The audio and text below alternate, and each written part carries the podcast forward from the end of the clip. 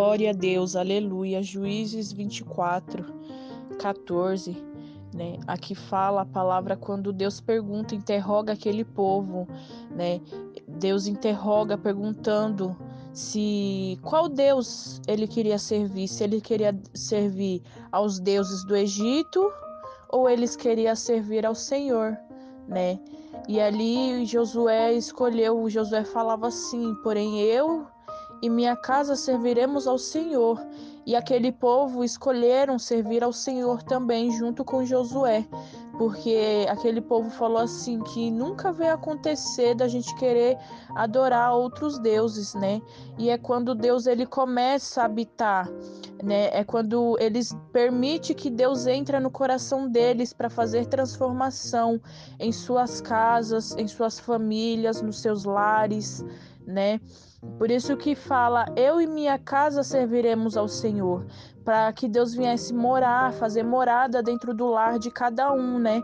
De cada um deles. Assim somos nós hoje, hoje em dia. Hoje em dia eu profetizo muito na minha família, né? Que eu e minha casa serviremos ao Senhor e, e que assim venha a ser a sua família também, né? Que nós viemos sempre repetir essa palavra: eu e minha casa serviremos ao Senhor. Porque no momento que nós estamos falando essa palavra, eu e minha casa serviremos ao Senhor, nós estamos se entregando ao, ao nosso Pai Celestial.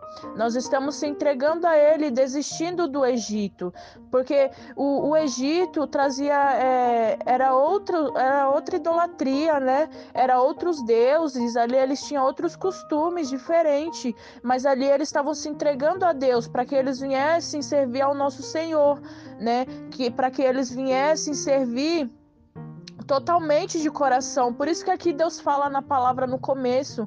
Agora eu quero que vocês me sirvam em espírito e em verdade, né?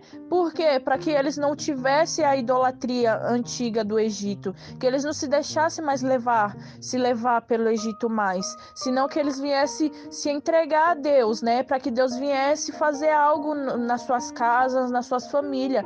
Pode ver que quando nós falamos dentro do nosso lar, que nós oramos, oramos pela pela nossa família, pelos nossos filhos, pelos nossos esposos e esposas, você pode perceber que no momento que a gente começa a orar, que nós começamos a profetizar nos nossos lares, eu e minha casa serviremos ao Senhor, começa a ter uma mudança nas nossas vidas, porque nós começa a ver a transformação de Deus na, no nosso lar, né?